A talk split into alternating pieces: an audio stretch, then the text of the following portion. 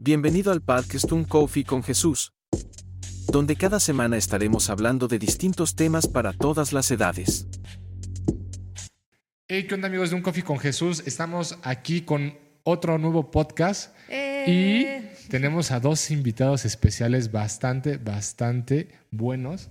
Van a ver que va- van a tener un, bueno, tenemos un tema ahí preparado, bastante, bastante bueno. Y están con nosotros el hermano Carlos y Hola. su esposa Hola. Cari. Muchas gracias por la invitación. Hola. Sí, así, a ver, cuéntenos ustedes de, de dónde son, qué es lo que hacen. Cuéntenos un poquito sobre ustedes. Claro que sí, primero las damas. Mi amor. Bueno, pues yo soy, este, mi nombre es Gabriel Arias y pues soy eh, ama de casa, eh, mamá homeschool y pues me congrego en CIF, en Comunidad de Integración Familiar. Perfecto. Bueno, mi nombre es Carlos Torres. eh, también, obviamente, me congrego en la comunidad de integración familiar. Actualmente, mi esposa y yo somos líderes de, de jóvenes 25 y más. Eh, estamos con ese ministerio. Estamos también, bueno, yo estoy sirviendo en la librería. Mi esposa está sirviendo ahí en, en, la, en la alabanza. Y bueno, pues estamos aquí con mucho gusto, eh, con la intención de que el Señor nos use, ¿verdad? Y a sus órdenes. Así es. Y es que si algunos de ustedes recuerdan, en, los videos pasados, o más bien en la radio, estuvimos hablando ahí, tuvimos una, una pequeña saga de la relación de los padres con los hijos. Y a raíz de esa saga todavía quedaron bastantes, bastantes eh, dudas, bastantes como lagunas. Y empezamos a recopilar ahí luego los comentarios que dejaron las redes sociales o luego los comentarios que nos hacían directamente los chicos. Y a veces es complicado contestarlos porque llegan a ser muy específicos. Entonces quisimos hacer una recopilación y pues eh, salieron ahí unas preguntitas bastante, bastante interesantes que pues vamos a intentar dar algunos argumentos. Tal vez no todas las, las preguntas tengan 100% una respuesta eh, definitiva, pero pues sí podemos ayudar a las personas que tienen esta duda, porque a veces ser joven no es tan fácil. Efectivamente. Y bueno, para pues para poder seguir compartiendo de la palabra de Dios y también poder este, dar respuesta a lo mejor a otras personas que también pueden llegar a tener estas mismas preguntas, por favor ayúdanos a compartir en sus redes sociales, a seguirnos igual en Facebook, en Instagram y en TikTok como arroba un coffee con Jesús. Ahí nos pueden encontrar y pues compartir esta información que siento que es muy valiosa, no solamente para aquellos que creemos en Jesús, sino para todos aquellos jóvenes o, hijos, ¿verdad? Que muchas veces nos encontramos en situaciones difíciles. Ahí les estoy adelantando un poco de lo que vamos a hablar. Sí, y, y justamente la primera pregunta, bien lo decía, a veces no tenemos que ser todos los jóvenes que vean este video cristianos. ¿Por qué? Porque esta pregunta en especial no abarca eh, tanto un tema espiritual o no lo hicieron a un tema espiritual y está muy fuerte. Dice, eh, que mis papás se lleven bien o mal influye en mi conducta. Y es una tema, es una, es una pregunta bastante, bastante buena que, que deja pensando, ¿no? Sí, bueno, obviamente eh, mi, mi esposa y yo fuimos también, somos hijos todavía porque tenemos todavía a nuestra mamá en ambos casos, pero obviamente hablo así que en primera persona sí, sí afecta, emocionalmente te, te afecta, espiritualmente te afecta, porque como, como niño, como joven, eh, las dos personas a quien tú más amas, pues es tu papá y tu mamá. Entonces, eh, de obviamente la relación que ellos tengan te va a afectar para bien o para mal. Entonces, eh, y eso lo vemos ahora que mi esposa y yo pues somos papás de, de dos, de dos jóvenes, de uno de 15 años y, otro, y otra niña de, de 12 años. Obviamente vemos cómo nuestra relación, para bien o para mal, influye en ellos. Entonces, eh, creo que es algo que debemos de, tomar en cuenta sobre todo para guardar el corazón de nuestros hijos, para mm, eh, tener el corazón de nuestros hijos en nuestras manos, que es lo que pues, nosotros anhelamos, porque eh, no solamente esto, obviamente se inciden varios factores, pero podemos llegar a perder el corazón de nuestros hijos si no tenemos cuidado de, de- esta si- situación, ¿no? Entonces, y, y obviamente tenemos que ser eh, legítimos, ¿verdad? Porque no podemos fingir, o bueno, sí lo podemos tratar de hacer, pero lo- ellos, no- ellos se van a dar cuenta. Ellos son los que viven con nosotros como padres. nuestros hijos y ellos se dan cuenta, ¿no? Nosotros en la iglesia podemos dar una cara en, donde nos paremos, en el trabajo, en donde sea, pero ellos nos, conocen tal cual somos, eh, obviamente, y, es importante pedirle a Dios esa sabiduría para poder eh, encauzarlos, encaminarlos eh, de una manera, darles un buen testimonio, ¿no? Como, como, como padres, como esposo, como esposa, para que eso pueda incidir en, en, ellos, ¿no? en, su, estado emocional, en, las decisiones que ellos toman. ¿no? O sea, yo, yo estoy seguro que muchas veces ellos inclusive sufren de, cuadros depresivos o emocionalmente hablando, derivado de ver una, una, situación mala entre sus padres. ¿no? no sé si quieras abundar en, el... Sí, sí, yo creo que influye mucho, afecta incluso no solamente eh, espiritual en su corazón, en su mente, todas estas cosas, incluso más allá. Al rato puede ser incluso con la relación que pueda tener con, con sus amigos, con su pareja, ¿no? Como incluso si llegara un matrimonio, eh, influiría. O sea, la, forma del trato de, que tienen sus padres puede, podría influir para un buen matrimonio incluso o para un mal matrimonio. por todas esas cosas que, que, van cargando nuestros hijos, ¿no? Porque como, como cristianos un matrimonio debe reflejar la relación que tiene Cristo con su iglesia. Y cuando no se refleja, pues los hijos llegan incluso a dudar, incluso de la misma fe. Sí, inclusive, perdón, quería comentar, perdón, eh, me, estaba acordando de un, de un momento con mis hijos pequeños. Eh, mi hijo Jonathan tendría, no sé, cinco años y mi hija tendría tres yo estaba en la casa de ustedes, eh, estábamos bailando con mi esposa, pusimos música, yo estaba bailando con ella y, le di un beso. Y de repente volteé a ver a los niños y los niños tienen una cara así de, alegría, de, gozo, de felicidad. Eh, o sea, obviamente sí, sí incidimos en ellos, ¿no? Sí, claro. Justamente ahorita que estaban diciendo eso y ahorita que decía la hermana Gaby como en cuestión de hasta dentro de a lo mejor las familias que ellos vayan a formar, también influye mucho eso, ¿no? Y me acordé igual de, de que eh, justamente había estado hablando con Edgar y él me dice mucho, es que debes de decir las cosas eh, cuando están pasando o cuando algo te está molestando, cuando algo no, no va bien o cuando, no sé, lo que tú sientas eso lo tienes que expresar, no importa lo que pase, ¿no? Y en mi casa era una situación de que eh, si decías las cosas o, como que expresabas lo que sentías, de alguna u otra manera ocurría una explosión, o sea, como de, de, emociones, entonces lo que te causa eso no es para evitar esos problemas, porque tú ya tienes esa concepción, ¿no? En tu mente, como que dices, mejor no digo nada, mejor yo me lo, yo me lo reservo y mejor para evitar ciertos problemas, mejor, mejor me quedo callado, ¿no? Pero luego te vas dando cuenta que eso justamente no te ayuda a resolver. Así es. No te ayuda como que a ir tomando como que justamente sabiduría sobre los sobre las situaciones que están pasando y así lograr pues ahora sí que una mejor convivencia, ¿no? Así es. Pero ahorita justamente me acordaba de eso y, y también de este versículo que dice en la Biblia y creo que nos los han enseñado desde que somos niños, que dice, instruya al niño en mi camino, ¿no? Eh, dice el Señor, y de, y de viejo no se va a apartar de mí. Amén. Y creo que el, el instruir a alguien justamente tiene que ver con lo que vemos. Y ese ejemplo que dio ahorita el hermano Carlos, como de justamente cuando ves a tus papás, ¿no? Que se aman, que se procuran, que están juntos, como que eso en, en un hijo provoca mucha seguridad.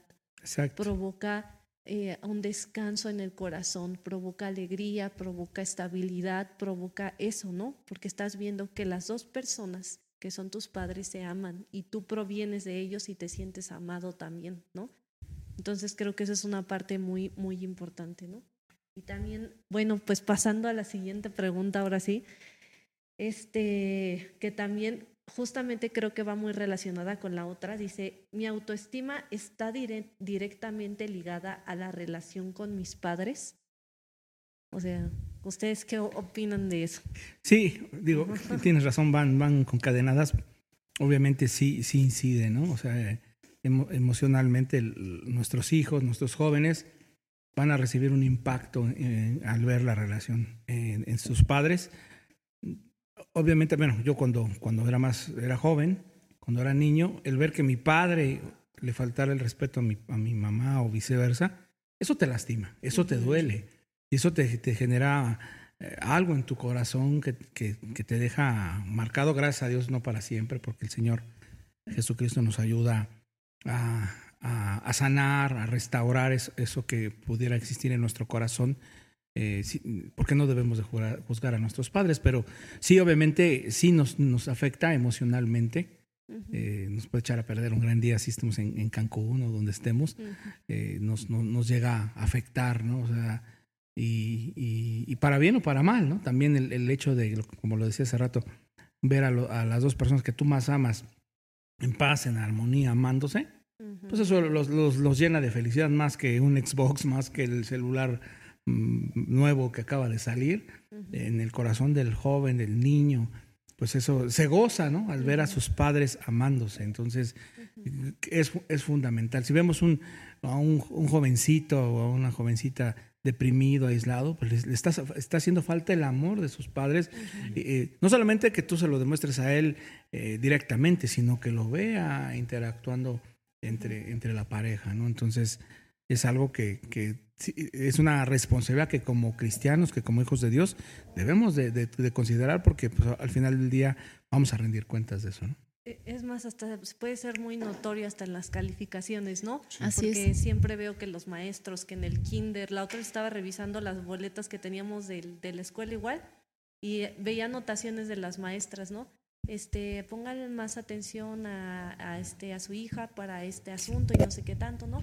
O o luego igual con los niños que cuidaba les anotaban este eh, este pongan atención en el cuidado en la atención en el amor porque ha bajado mucho las calificaciones en tales áreas y así no trabajó no trabajó exactamente pero sí, sí se ve el desempeño afectado sí, claro. aún por eso no así es no y tu autoestima o sea como eh, jovencita como mujer o como varón no creces con esa falta incluso de la misma identidad, de tu misma sí. identidad por esa autoestima que no tienes, por consecuencia Exacto. de ver maltratos entre tus padres, ¿no? Sí. Faltas de respeto, muchas cosas que incluso influyen, si yo lo podemos incluso eh, poner al nivel de cuando conocemos al Señor, uh -huh. porque a veces es tan difícil venir a, a Dios, porque cuando tenemos eh, padres eh, que no se amaron, que no se respetaron, que todo el tiempo peleaban, que en vez de ser una, una, un hogar con armonía, siempre habría discusiones, pleitos, todo ese tipo de cosas. Cuando vienes al Señor, ¿por qué se te hace tan difícil aceptar a veces ese, ese amor de Dios? Creer incluso que Dios es, es misericordioso y bueno, porque tú a veces pones a Dios al nivel de tus propios padres, uh -huh. ¿no? O sea, mi, mi mamá y mi papá eran, tú ves a veces, muchas veces a Dios que es de esa misma manera que tus padres fueron. Uh -huh. Ahora, como cristianos tenemos mucha más responsabilidad. Sí. Yo hoy lo entiendo, mis padres no, no eran creyentes, ¿no? Y mi mamá, eh, mi papá pues aceptó al Señor antes de, de, de morir y mi mamá apenas se, se, se, convirtió hace un año. Pero yo viví un, un, en un hogar donde pues no estaba el Señor. Y para mí cuando vine al Señor me costó mucho esa parte de reconocerlo como un padre amoroso, como Ahora como cristianos deberíamos más, porque conocemos, ya tenemos un conocimiento sí, de él. ¿no? Sí, y es que creo que, bueno, los niños cuando, cuando nacen son como una hoja en blanco, ¿no? Es un ejemplo bastante uh -huh. eh, claro, ¿no? claro. Y, y, los padres son de los que más escriben en esa hoja y, y les dicen cómo son. Uh -huh. Y hay un psicólogo mexicano que tiene una frase muy, muy famosa que eh, siempre en la facultad nos la dicen y es infancia igual a destino. Uh -huh. y, y, es porque haciendo la alusión a que lo que te pasa en la infancia va a ser lo que determina.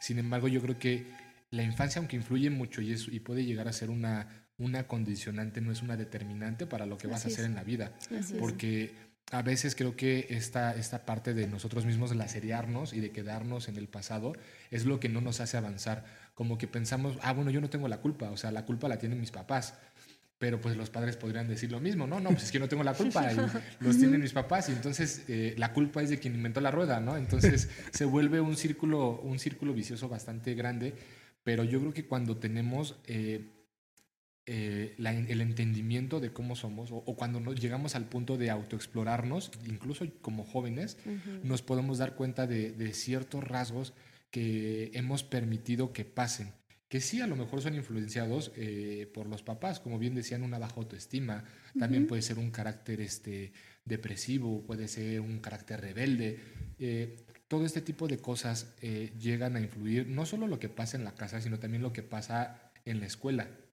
Pero cuando nos damos cuenta o cuando eh, podemos ya ponerlo en la mesa, el cómo somos y aceptar, ok, tengo este problema, entonces más fácilmente podemos, podemos empezar a hacer algo. Y ahí es donde, donde empieza nuestro reconocimiento de, ok, esto ni siquiera lo puedo cambiar yo. O sea, y, es algo que de repente yo creo que todos batallamos. Por ejemplo, yo de repente eh, batallo, no sé, con, con, un carácter ahí medio luego enojón por cosas chiquitas, ¿no? Y, y, como que llegas a ese punto y dices, ok, esto no lo puedo cambiar yo. O sea, y, de verdad es, son cosas que, que, mientras uno, yo he notado que mientras más me alejo de Dios, ese tipo de, de caracteres eh, resaltan cada vez más. Y cuando tú te acercas a Dios y empiezas a tener otra vez la relación con Dios, como que, es, como que tu carácter se va moldando al de Jesús. Entonces es, es, es, algo que, que puedes dejar de, de, hacer, que puedes dejar que empieces a tener el carácter de Jesús y después pues simplemente ya no lo buscas porque dices, ah, no, pues ya, ya ya camino prácticamente sobre el agua, y entonces lo que haces es, es, volver a lo mismo, y tu carácter vuelve a lo mismo, así que como, como dice ese pasaje, que el perro vuelva a su vómito, ¿no? Entonces, creo que, que, que, podemos poner atención ahí en que nosotros no somos los que nos cambiamos. A veces nuestra fuerza, nuestra valentía, incluso el sabernos lo que, lo que, los errores que tenemos, no es suficiente para corregirlos. Y es ahí donde realmente necesitamos a Jesús como, como moldeador de nuestras vidas. Así es, como, como él lo dijo, ah, apartados de mí, nada puedes hacer, nada. Y, un pastor, no me acuerdo quién fue, y que, que yo escuché en algún momento, no tiene mucho, decía, señalaba algo bien importante, ¿no? Eh, que si queríamos que nuestros hijos caminaran en el Señor, digo, no, no hay garantía de nada, pero que las posibilidades fueran mayores, teníamos que reflejar a Cristo en nuestro matrimonio. ¿Y cómo? Bueno, pues obviamente teniendo una relación como Él nos manda, ¿no? Dando eh, eh, ese fruto del Espíritu en nuestro matrimonio, glorificando a Dios. Y de esa manera, si ellos ven un matrimonio opuesto a la, a la palabra de Dios, pues no van a querer nada con ese Dios. o sea, no van a querer nada con ese Dios. Y nosotros vamos a ser piedra de tropiezo de nuestros hijos. ¿Y cómo se va a ver eh, reflejado? Pues en, de, entrada en su, en su, estado emocional. Y nosotros tenemos que estar pendientes de eso porque nos puede pasar de noche, ¿no? O sea, tenemos que darnos cuenta, nosotros conocemos a, nuestros hijos. Y aunque no nos gusta, a mí me ha tocado eh, detenerme un instante y decirle a, mi hijo, oye, ¿qué tienes? Oye, mira, papá, estás haciendo esto, me hiciste, me lastimaste. Y, y, y, y, tomar la decisión, porque esto es de decisiones, ¿no? Como como el amar a tu pareja y otras cosas en el Señor, es tomar decisiones y decir, hijo, estaba yo haciendo esto, ya no lo hago más. Mm, con mi hijo pasaba alguna cuestión, me enojaba con él y nos íbamos a dormir y las buenas noches. Y me decía, papá, ya me regañaste, ya me pegaste o ya me castigaste. Ya, ¿no? Ve y, me ve y dame mi beso y dame las buenas noches. y, y me lo dijo llorando. Yo le dije, hijo, tienes razón Tienes razón, o sea, si ya te regañé, si ya te castigué, hasta ahí acabó el tema. Y, se lo dije, te prometo, así me quemes la casa y hagas lo que hagas, no dejas de ser mi hijo y te amo. Entonces yo voy a venir todas las noches a darte tu beso y, a darte tu abrazo. Y, por gracia de Dios lo, he seguido haciendo, ¿no? Pero, pero me di cuenta, ¿no? Y, es importante pedirle al, al Espíritu Santo que nos muestre estas cosas, ¿no? Y ya después yo y lo teníamos con los encendedores. sí. sí, ya. ya hay dos, dos, casas que queman, pero bueno, pero, no importa. Pero me sigo amando. Sí, y otra de las preguntas eh, es algo que a veces, digo, en la iglesia no lo dicen mucho, ¿no? No, pues es que tú debes de honrar a tus padres eh, incondicionalmente porque son tus padres y porque al obedecer a tus padres estás obedeciendo a, a Dios, ¿no? A Dios. Pero a lo mejor a veces como jóvenes nos quedamos con esa, esa respuesta, yo creo que insatisfecha, ¿no? De decir, ok, sí lo entiendo, pero también eh, qué beneficio trae a, nosotros, tal vez no como beneficio como algo de, ay, pues me van a dar un dulce si obedezco, sino, o sea, que también puede traer a nuestro carácter, a nuestra vida o a un futuro eh, el obedecer a nuestros papás a pesar de que, de que no actúan bien o de que no son ese ejemplo que deberían de ser. Bueno, creo que sabemos todo lo que dice la palabra del Señor, ¿no? El, el, el, mandami- el primer mandamiento con promesa, ¿no? Que, que tenemos en el Antiguo Testamento de, de honrarás a tu padre y a tu madre, y para que tengas largura de, año- de años de vida, para que todo te, te vaya bien. Entonces, no tendría el Señor por qué bendecirnos o prometernos simplemente con decir, oye, honralo, así como te dicen, no, no robes o no mates, pero Él no se queda con eso, ¿no? Sino simple, además va el Señor a- al tema de la bendición y dice, vas a recibir esto, ¿no? Esta bendición, ¿no? Vas a vivir más años, vas a este, ser bendecido en, en todo lo que emprendas. Entonces, digo, no quiero irme materialista, pero, pero si, si el Señor te está ofreciendo eso, y no estamos hablando necesariamente de la cuestión económica, hay mejores bendiciones que eso, nosotros lo sabemos, y, y- y dices, bueno, creo que me conviene como hijo honrar a, a- a mis padres por amor a Dios en primera instancia, por obedecerle a Él, y eso además me va a traer como consecuencia una bendición de parte de Dios, eh, independientemente de lo que ellos hagan. Muchas veces mm, pasa que, que, eh, los padres, si tú regañas a un hijo y tú dices, bueno, y alguien te dice, oye, pues si tú estás peor. Ok, bueno, puedo estar yo peor, ¿no? En- o estoy haciendo lo mismo inclusive. Pero al final del día soy su padre y tengo que estorbarle y tengo que, que disciplinarlo y hablarle.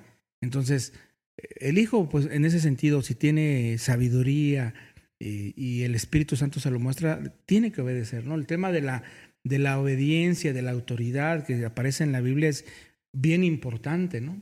Es, es diría nuestro pastor este, Memo, es toral, ¿no? Es algo que nosotros debemos de, de tener bien en cuenta y- y no cuestionar. O sea, si el, si el policía de la esquina me marca un alto, yo sí, no, ¿por qué me voy a detener si este cuate a lo mejor le, extorsiona y roba? No, es una autoridad y me tengo que detener.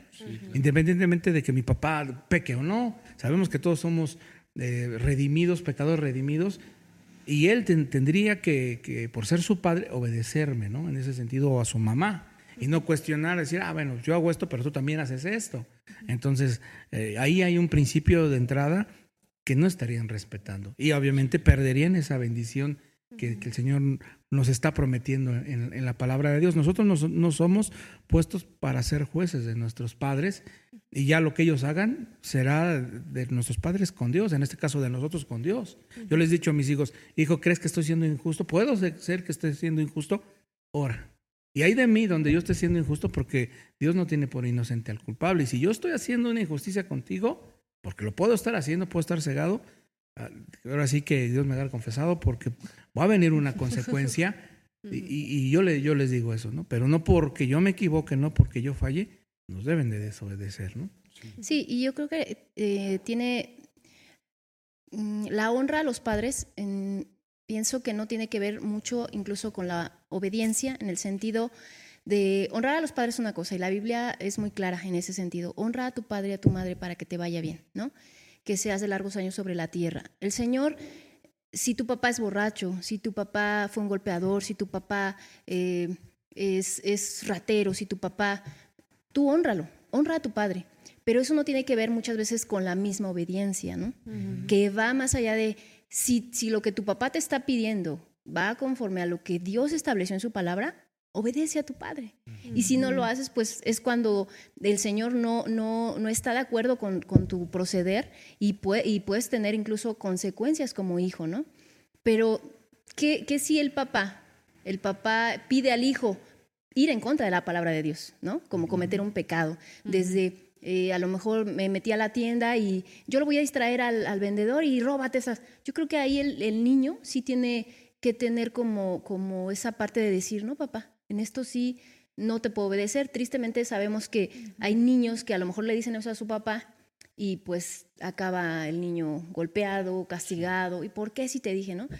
Dile que no estoy. O sea, va a hacer mentir al niño, hacer que el niño incluso esté eh, su integridad de por medio. Yo creo que ahí debería de decir dónde sí obedezco y dónde no, que es diferente a la honra. De ahí a que de, de la obediencia, que no obedezca a tu papá en esas cosas pecaminosas que van en contra de Dios, a honrarlo es otra cosa, ¿no? O sea, si tu papá es borracho, si tu papá es infiel, si tu papá es mentiroso, si tu papá, aún así es tu padre. Y como tu padre tú tienes que honrarlo, Sí. ¿no? Además de que vas a disfrutar de esa bendición tan preciosa que Dios promete en su palabra. Sí. creo que justamente eh, me había puesto a analizar esa parte de, de por qué el, el, Señor decía, pues tus días se van a alargar sobre la tierra y esto y decía, ay Señor, pero de plano la vida está tan difícil que a veces no quiero que se me alargue, no, no, no me quieres prometer otra cosa por, por honrar a mis padres. Y como que a través de, como de analizar un poco ese texto, como que logré entender que que cuando el Señor te promete que, que, vas a ser de larga vida, ¿no? Sobre la tierra y que pues las cosas que hagan te van a salir bien, es porque me di cuenta que cuando uno actúa de la misma forma que los padres cuando no están actuando de una buena manera, como que dices, ay no, ¿por qué si, si mi papá o, o como decían ahorita o mi mamá hacen esto, ¿por qué yo no lo voy a hacer, no? ¿O por qué no voy a tomar la misma actitud? Y creo que justamente el Señor nos pide que lo hagamos de esa manera porque cuando nosotros repetimos esos mismos actos nos volvemos de la misma forma. Pero cuando eres obediente, entonces cambias ese rumbo, cambias la manera en la que tú en la que tú reaccionas ante las situaciones. Y eso te va haciendo una persona más sabia para tu toma de decisiones, te va haciendo una persona con más, eh, ¿cómo decirlo? pues, pues sí, como con más sabiduría, justamente, ¿no? Entonces, creo que, creo que esa promesa va encaminada a decir, bueno, como estás, como estás tomando tu carácter desde que eres un niño para obedecer a tus papás, ¿no? Como que vas a lograr después cuando seas un poco más grande, ¿no? Como que saber sujetar las cosas de una diferente manera, porque desde niño lo hiciste, cuando a lo mejor alguien podría pensar que no tienes como que la habilidad, ¿no? Para poder soportar ciertas cosas. De ahí despójense de la vana manera de vivir, ¿no? Uh -huh. Que heredaron de sus además, padres, ¿no? Además de que, que es algo que yo pienso que cuando tú como jovencito, uh -huh. eh, como niña o varón, obedeces a tus padres, si en la medida que tú obedeces a tus padres, yo creo que vas a poder obedecer a Dios. Pero si no obedeces a, a, tus padres terrenales, que en este caso los ves, uh -huh. que te imaginas lo, lo, difícil que va a poder ser obedecer a Dios. Yo, yo lo veo incluso en nuestra vida misma. Si, y, yo, y yo se lo digo al Señor, si no puedo obedecer yo como persona, como ciudadana, un semáforo, un semáforo, ¿no? Este, no voy a poder obedecer un mandato que tú me, me des, Señor. Uh -huh. Si algo tan sencillo, tan tangible, algo que, que yo puedo ver, no lo puedo hacer, algo tan pequeño, más grande no voy a poder. Entonces, si nuestros hijos aprenden a obedecer a sus padres, si los jóvenes aprenden a obedecer a sus padres, se va a hacer más fácil poder obedecer a Dios en algún momento. Sí, es que es parte de, de lo que se forja en tu carácter al, al, tomar esta decisión de obedecer o no obedecer, porque es algo que tiene mucha repercusión y algo que, que, que está diciendo Gaby es muy cierto, o sea, uh -huh. todo es escalado. Uh -huh. Precisamente por eso el Señor decía, en lo, en lo poco me fuiste fiel, en lo mucho te, lo, te pondré porque, porque es muy fácil decir, eh, no sé, pues cuando yo sea grande, pues no voy a ser como mis papás, ¿no? Uh -huh. Pero ahorita los desobedezco. Uh -huh. Y entonces llega, llegas al punto en el que te conviertes en lo que juraste destruir. Ay, no sé de qué Pero sí, es, es, muy, este, es muy cierto. Y la siguiente pregunta, ay, ¿dónde está? Aquí dice, ah, justamente va relacionado con algo que, que Gaby nos decía eh, hace, unos, hace unos momentos, que es, debo obedecer a mis padres incondicionalmente. Y digo, ya, ya tuvimos esta primera respuesta sobre esto, pero ¿qué más, qué más opinan ustedes? Obviamente, eh, bueno, secularmente yo, mi profesión es abogado, ustedes saben, eh, hay, un, hay una regla general, ¿no? Pero en toda, re, en toda regla o toda ley hay una excepción. Uh -huh. O sea, los, los niños, los jóvenes tienen que obedecer a sus padres, ¿no? Lo dice la palabra en Efesios 6.1, ¿no? Hijos, obedecer a vuestros padres en todo. Pero, pero en, a, aún es en todo hay, una, hay excepciones. Como lo decía mi esposa, obviamente, si el papá les está pidiendo eh, violar la ley de Dios, algo tan sencillo como en el teléfono, dile que no estoy, ¿no? Lo que decía mi esposa. Está mintiendo. Y el niño, con respeto, válidamente te puede decir, oye, papá, no. Y, y, como decía mi esposa, a lo mejor el papá injustamente hasta le va a castigar o le va a pegar, pero es yo creo que es lícito en ese momento aplicar el es menester obedecer a Dios antes que a, lo- a los hombres, porque me estás pidiendo algo que, que atenta contra, contra la santidad de Dios. Y el otro punto que, que yo también abordaría es la integridad de los, de los niños, de los jóvenes. O sea, eh, inclusive como padres, ¿no? Eh, debemos respe- respetar su, su in- intimidad y su individualidad. Yo tengo una hija de 12 años y de hace mucho rato que ella, eh, si se baña, si se viste, es con su mamá y, y- y- punto. Yo no, yo no intervengo en eso. Yo no puedo llegar y decirle a mi hijo un día, "Ve, oye, te desvistes y te metes. No, o sea, y soy su padre, pero yo tengo que cuidar eh, a, mi, a mi hija y, y nosotros debemos de tener mucho cuidado de esto, eh, en ese sentido, aunque sea yo su papá. No, o sea, y se lo hemos platicado, hija, si soy- fuera yo médico y hay que inyectarte, pues volteate y te voy a inyectar. Pero resulta que yo no soy médico, entonces cualquier otra circunstancia está tu mamá, ¿no? O sea, obviamente yo hay casos extremos y necesarios que por alguna circunstancia médica se pudiera considerar, pero fuera de eso, los niños, un tema de integridad en cuanto a su persona, a su, a su cuerpo, obviamente ellos podrán decir valientemente, oye papá, espérate, ¿no? Oye mamá, espérate, ¿no? O sea, no, ¿no? Entonces, y obviamente también en el tema de del que nosotros los estemos motivando o, o- o- o coaccionando a que, a que pequen junto con nosotros, ¿no?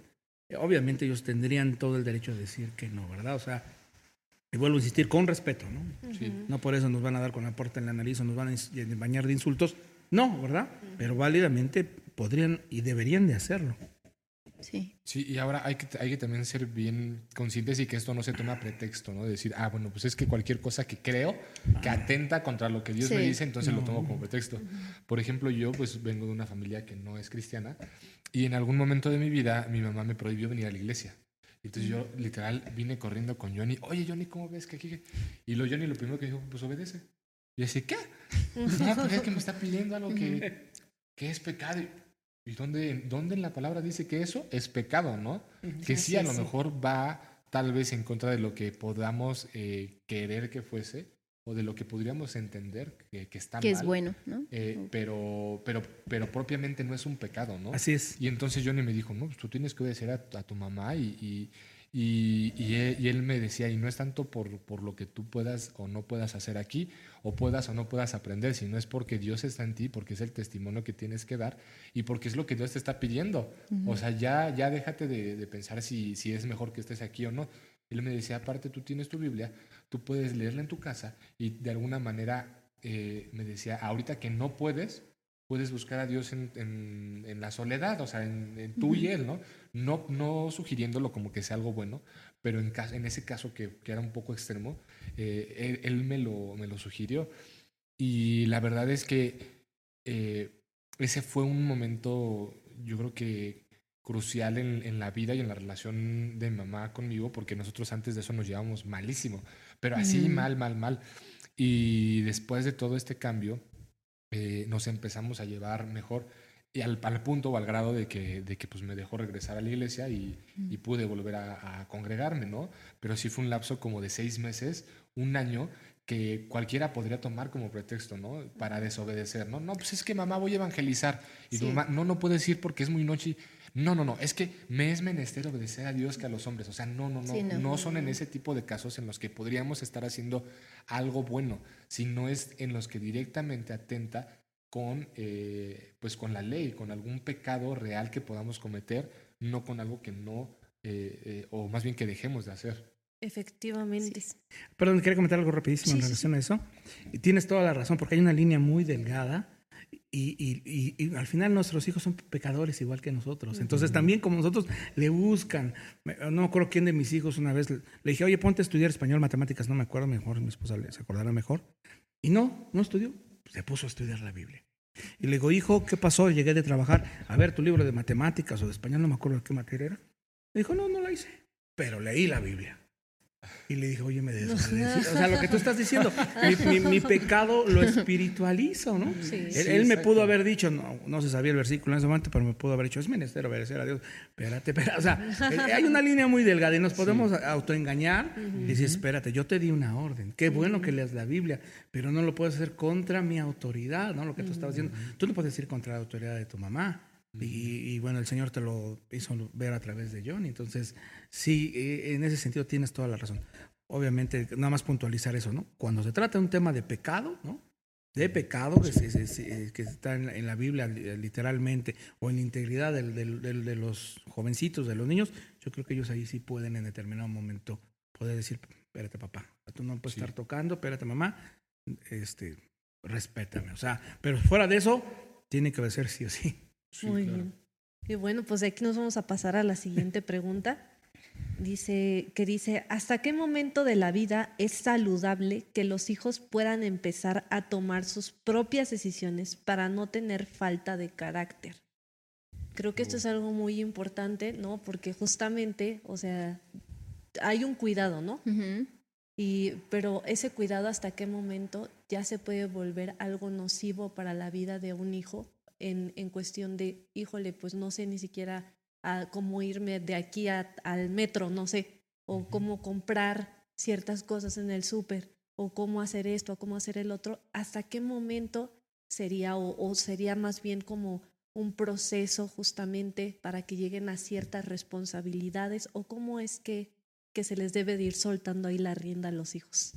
Bueno, lo, platicábamos mi esposa y yo, y, obviamente es algo gradual, ¿verdad? O sea, obviamente los niños van creciendo y los niños son diferentes. Hay unos que maduran más rápido que, otros, físicamente, espiritualmente, y, yo creo que no puedes eh, medir de la misma manera ni, ni otorgarles eh, ciertas confianzas o libertades o responsabilidades a los niños, a los jóvenes, dependiendo de, obviamente, de su madurez. ¿no? Entonces, no puedes decirle a un niño de cinco años, pues tú decides lo que quieras comer, ¿no?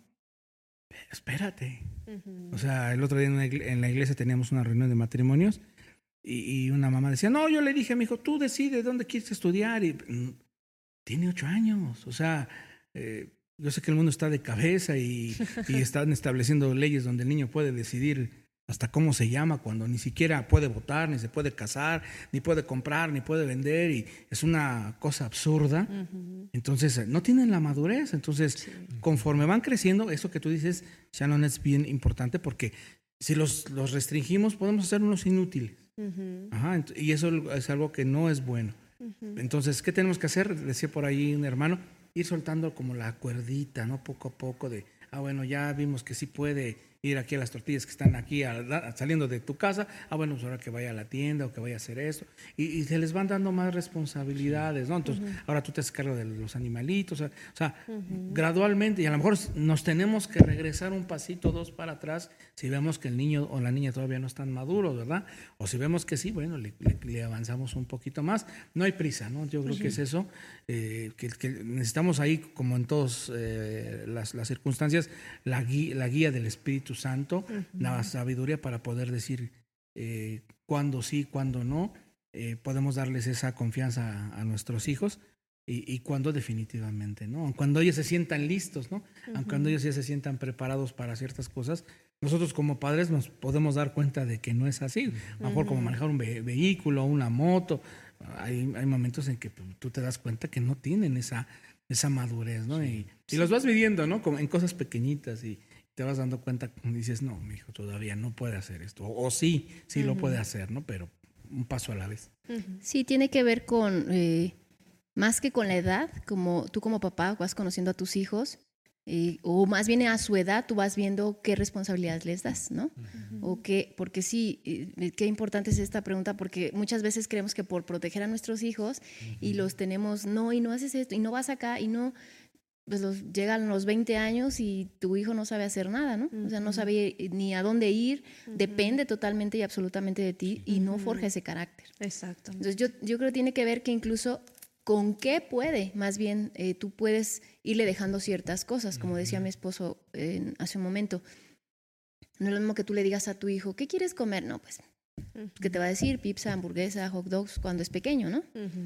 pero a lo mejor si tú compras un frutero y tienes de muchas frutas y puedes a lo mejor decirle a tu hijo eh, que tomar una decisión, ¿qué fruta quieres? Pero en cuanto quieres comer o no, no, en esto no. O sea, tiene que ver con las circunstancias, yo creo, para que ellos puedan decidir con las circunstancias y, y en un avance depende a, los años que, que ellos tengan, ¿no? Sí, creo que es bastante importante, eh, como, como decías, irlos apoyando y, y irles dando eh, esa, esa oportunidad de elección, pero también esa retroalimentación. ¿no? De sí. repente yo tengo, bueno, yo tengo un sobrino chiquito que tiene eh, siete años y de repente él, él escucha mucho, ¿no? Yo me pongo a hablar mucho con él y él como que te escucha y como que nada más se queda callado, pero ahí su, se ve que su ardillita está trabajando y lo analiza mucho, ¿no? Entonces de repente, este, no sé, eh, agarra, vamos a la tienda y agarra, este, tal vez unas de esas que parecen huevos y literal traía un juguetito chiquitito y este y costó bien caro y como lo pagó de su dinero, entonces pues ya de repente regresamos le digo, a ver, ¿tú crees que fue buena elección? Y agarró y se quedó así como de, "Mm, no, pues creo que no. Y entonces es, es bueno darle esa, esa oportunidad de elegir lo que él quiere, pero darle esa retroalimentación y darle esa, esa guianza. Ok, bueno, ya viste que no es tan buen resultado. Entonces a la próxima puedes ver algo que te puedas comer y que, que te guste, ¿no? Juguetes, pues ya tienes a lo mejor muchos. Y entonces como que en, en esa guía tú puedes ir eh, apoyándolo, ¿no? Un poquito. Así es. Y la siguiente pregunta es, ¿qué papel emocional juegan las expectativas de los padres sobre los hijos y cómo estas pueden ayudar o perjudicar? Porque a veces eh, creo que los padres eh, tienen una expectativa eh, o muy alta o muy baja sobre los niños y, creo que eh, lo que piensas o lo que crees es por, por cómo caminas, por cómo diriges tu vida. Entonces a veces las expectativas que tenemos de nuestros hijos pareciera que nos llevan a que queremos llevar por cierto lugar a nuestros hijos, ¿no? Queremos que estudien la carrera que nosotros queremos, queremos que se casen eh, a la edad que nosotros queremos o incluso con las personas que nosotros queremos, este, queremos que vivan solamente donde nosotros estamos o no dejamos que, que vayan, a lo mejor si ellos tienen deseos de ir a otro estado, etcétera, ¿no? Sí, yo creo que es algo bi- también bien importante de, de considerar, porque al final muchas veces esto se vuelve una losa para nuestros hijos, ¿no? En mi caso, por ejemplo, como hijo, también fue un- un- una, una losa, un peso que me pusieron. Mi hermano el mayor era cerebrito, estudió tres carreras y, y estaba becado y todo esto, ¿no? Y yo no, yo era todo lo contrario, la antítesis. Y, y eso a mí me, me- me marcó mucho, ¿no? Era un tema de frustración, porque él era de promedio de 10, de cuadro de honor, y, y yo si sacaba 8, 9, era por gracia de Dios. Un 7 esta- era fantástico para mí. Y eso para mí era una situación que mis padres se hacían diferencia. O sea, mi hermano lo, lo felicitaban y lo, de verdad, lo homenajeaban de una forma exagerada y yo no era tomado en cuenta. Entonces, eso sí te pega emocionalmente, es una carga. De hecho, al final, en mi caso, pues sirvió, sirvió para al final ir a la universidad y terminar una carrera, porque eso detonó una, una vamos a decir, un, un conflicto entre mi, mi hermano el mayor y yo. Digo, dentro de- que estaba mal, pero dentro de todo eso sirvió para que yo pudiera llegar a la universidad en competencia para- eh, eh, directamente con él, ¿no? Pero obviamente todo generado por una situación que, que eh, provocaron mis padres, ¿no? Entonces, que me generó frus- frustración y, y una presión inmensa, ¿no? O sea, y también a mi hermano, porque al final ya profesionalmente él tronó. Él tronó, eh, sus expectativas para eh, con él profesionalmente eran enormes y él tronó. En relación a mí no esperaba nada.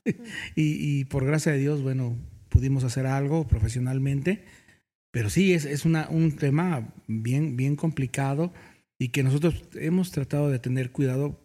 También nos hemos llegado a equivocar porque de repente comparas, ¿no? Te caemos en el tema de la comparación. Y, y si mi hijo leyó a los cinco años y tú tienes ya siete años, nos pasó con nuestros hijos, y todavía no, no manejas bien la lectura.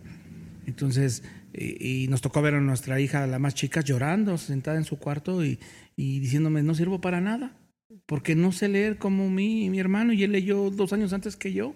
¿Por qué? Porque yo le, le puse esa losa encima, quería que fuera igual que su hermano y, y los niños aprenden diferente, tienen habilidades diferentes. Uno es muy bueno para una cosa, otro es muy bueno para, la- para otra. Y al final ella aprendió. pero no es un concurso de competencia, ¿no? Entonces, y, y por gracia de Dios me pude dar cuenta y, y bajarle tres rayitas a mi intensidad y estar exigiéndole a mi hija, porque sí era una frustración para mí, que tenía que aprender sí o sí, porque yo aprendí a los seis y mi hijo a los cinco y ella tenía siete y no aprendía al cien.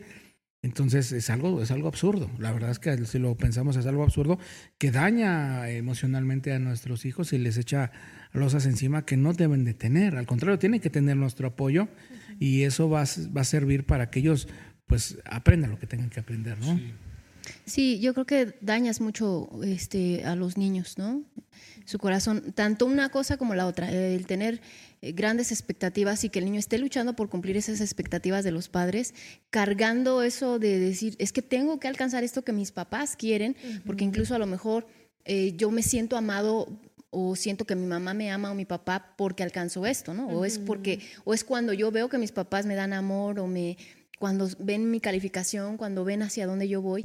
Y es un peso, porque ni siquiera a veces lo están haciendo porque les guste, porque están contentos, simplemente es por alcanzar un ideal que sus papás les establecieron. Y viceversa, para aquel joven que pues, no espero nada de ti, este ni va a hacer nada, este de la misma manera, ¿no? Sentirse, pues soy un fracasado, yo nunca voy a hacer nada. Y aunque a lo mejor eh, con el tiempo logre algo, pero simplemente esos pensamientos que él vaya cargando por Sí. todo ese tiempo, todo el daño que no hace a su corazón, ¿no?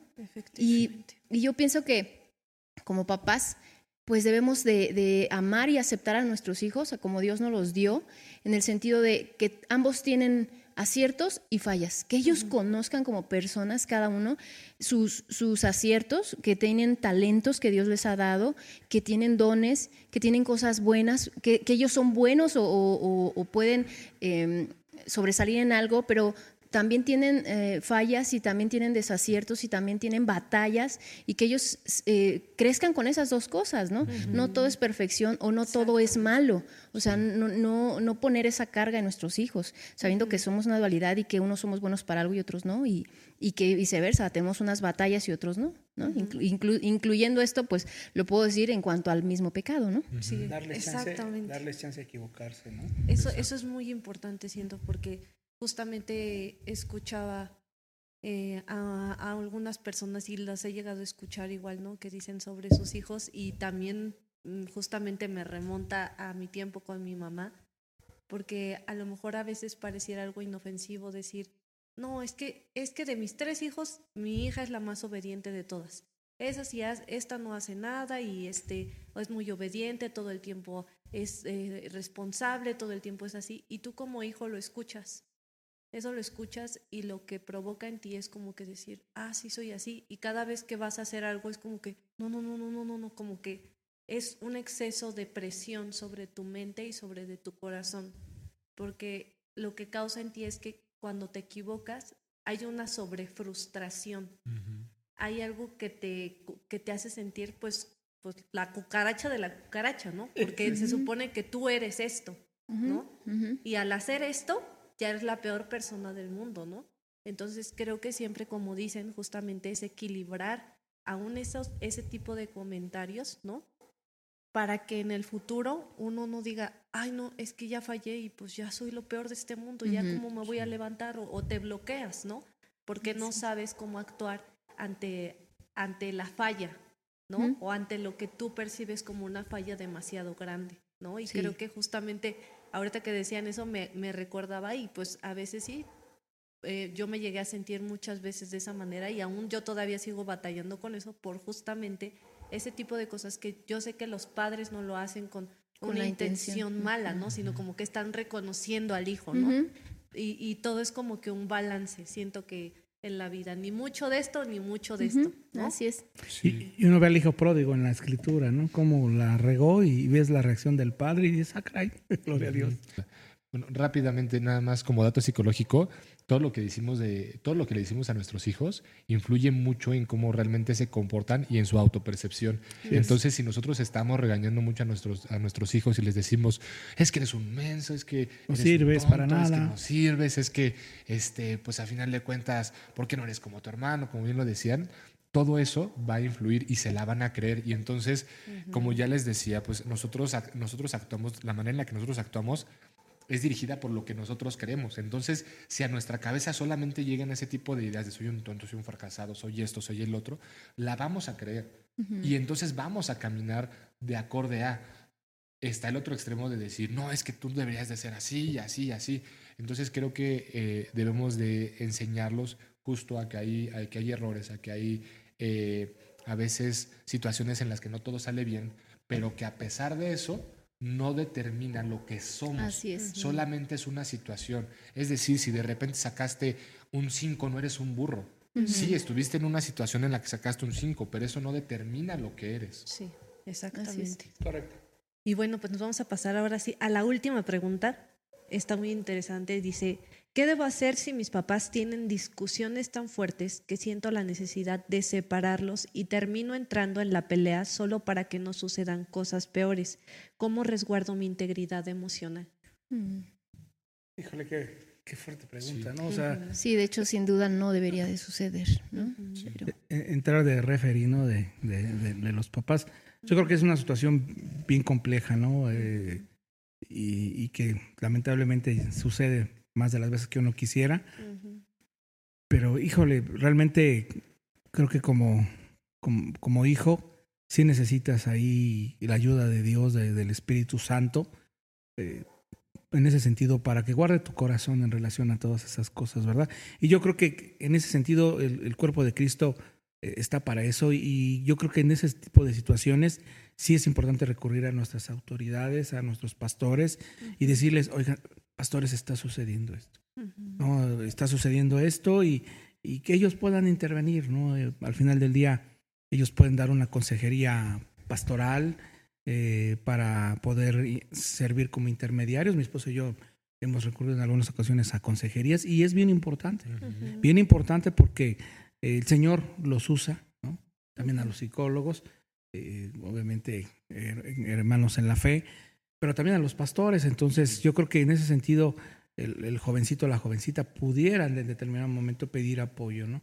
La intervención de los pastores, porque pues como, como jóvenes, como hijos, es- están limitados a, ¿cómo le digo, no? Y voy a estar juzgando y, y hay una línea muy delgada, entonces mejor es recurrir a, a nuestras autoridades, a lo que ustedes comenten aquí, y, y- y sí, para que no se repitan ese tipo de situaciones tan tristes, tan, tan lamentables que, que sí muchas veces se quedan en el corazón del, de los hijos, ¿no? Entonces, y, y buscar eh, a- al, al Señor para que nos ayude a restaurar eso en nuestro corazón y, y- y dejarlo, dejarlo atrás, ¿no? Decirle, Señor, pues no me permitas juzgar a mis padres y, y- y usa a los pastores para que puedan intervenir en esto y, y la situación cambie, ¿no?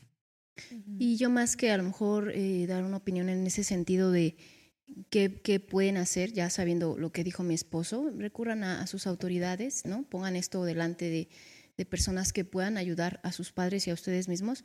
Pienso que más bien es como dar un consejo a los padres. Ujú. Evitar estas cosas, son lamentables. Si ya hay una situación sumamente difícil, yo creo que podemos menguar otro poquito para guardar silencio, para callarnos, para no llegar a ese punto de, de explotar y, y ir con tus autoridades como padres, como matrimonio, y abrir esto, pero que no sea tus hijos lo que, los que estén viendo y pasando por este incluso trauma que puedes eh, ocasionar en ellos. Sí, yo nada más eh, agregando a lo que decía, bueno, lo que decían ambos, creo que influye mucho con qué actitud vamos, ¿no? Porque a veces como jóvenes eh, eso lo guardamos para cuando sentimos que, que estamos enojados con los padres, ¿no? Y entonces, ah, ahora como estoy enojado contigo, pues entonces voy a ir y te voy a acusar con los pastores, ¿no? Claro. Entonces creo que en esa parte sí debemos de ser bien prudentes porque, porque no es la, el carácter que debemos de tomar. Deberíamos de tomarlo y, y si pedimos este consejo a los pastores debe ser con, con, Humildad. con humildad y realmente pues, pues porque nos preocupa cómo estén nuestros padres, no nada más por hacer un chisme, porque queramos que les vaya mal, porque, porque digamos, ay, es que sí, en la iglesia eh, bien que sirven, pero en la casa son... Sino para juzgar a No, sus padres. O sea, ¿no? e- e- en esa parte no, no están haciendo bien o no estamos haciendo bien si llegamos a hacer, eh, eh, si lo llevamos a hacer por esos motivos. Entonces, pues, eh, es lo único que quería agregar. Bueno, pues creo que este tipo de circunstancias pues sí se vuelven un poco complicadas ya cuando, cuando se viven, ¿no? pero creo que sí, una de las cosas que yo creo es que un hijo nunca debe de, de ser como mediador entre los padres porque es. es. muy desgastante, es muy doloroso. Y creo que lo mejor que podrían hacer, como dicen, es recurrir a una persona, en este caso las autoridades, y si en dado caso no, no llegan a conocer de, de Jesucristo o no asisten a una iglesia, ir con familiares, ¿no? Resguardarse ahí mientras, mientras las personas, que ya sean los padres, resuelven el asunto, ¿no? Que muchas veces es como que porque amas a tus papás, tú dices, no, es, es lo mismo, como cuando hace Sí. ratito nos decían, ¿no? Nos ven nuestros hijos cuando nos eh, bailamos o nos damos un beso y ellos se sienten felices. Ahora es todo lo contrario cuando ves que se pelean y cuando ves que están sucediendo estas cosas, te parte el corazón y lo que dices, no, quiero que ellos estén en la, en la forma más, más pura del amor, que es abrazándose, estando, porque eso me hace sentir amado y bien, ¿no? Entonces, creo que para ese tipo de situaciones y lo mejor, justamente yo también concuerdo con, con esa parte. Sí, porque sabes, Eh, eh, por eso les decía esto a los padres, porque eh, en esta semana pasó que, que vi un- una triste noticia precisamente de esto, ¿no? Donde hay un jovencito de 14 años preso y lo, van a, lo están juzgando muy feo porque su papá pues era drogadicto y se lava mucho a su mamá y, y, pues, se peleaban muy feo, se peleaban muy feo. Eh, nunca golpeó a su mamá, el, el señor, pero sí la insultaba, la jalonaba, y él siempre el hijo metiéndose, metiéndose, ¿no? Y llegó al punto en el que él dijo, ya no aguanto más, ya no aguanto más esta situación, ya mejor acaba conmigo, acaba con mi vida, porque siempre la amenazaba con pistola y te voy a matar y te voy a matar y te voy a matar. Y ella le decía, pues ya hazlo, ya no puedo más. Y entonces él va con la pistola, apunta a su mamá, se mete el niño, forcejean y se sale un disparo donde mata al, al papá.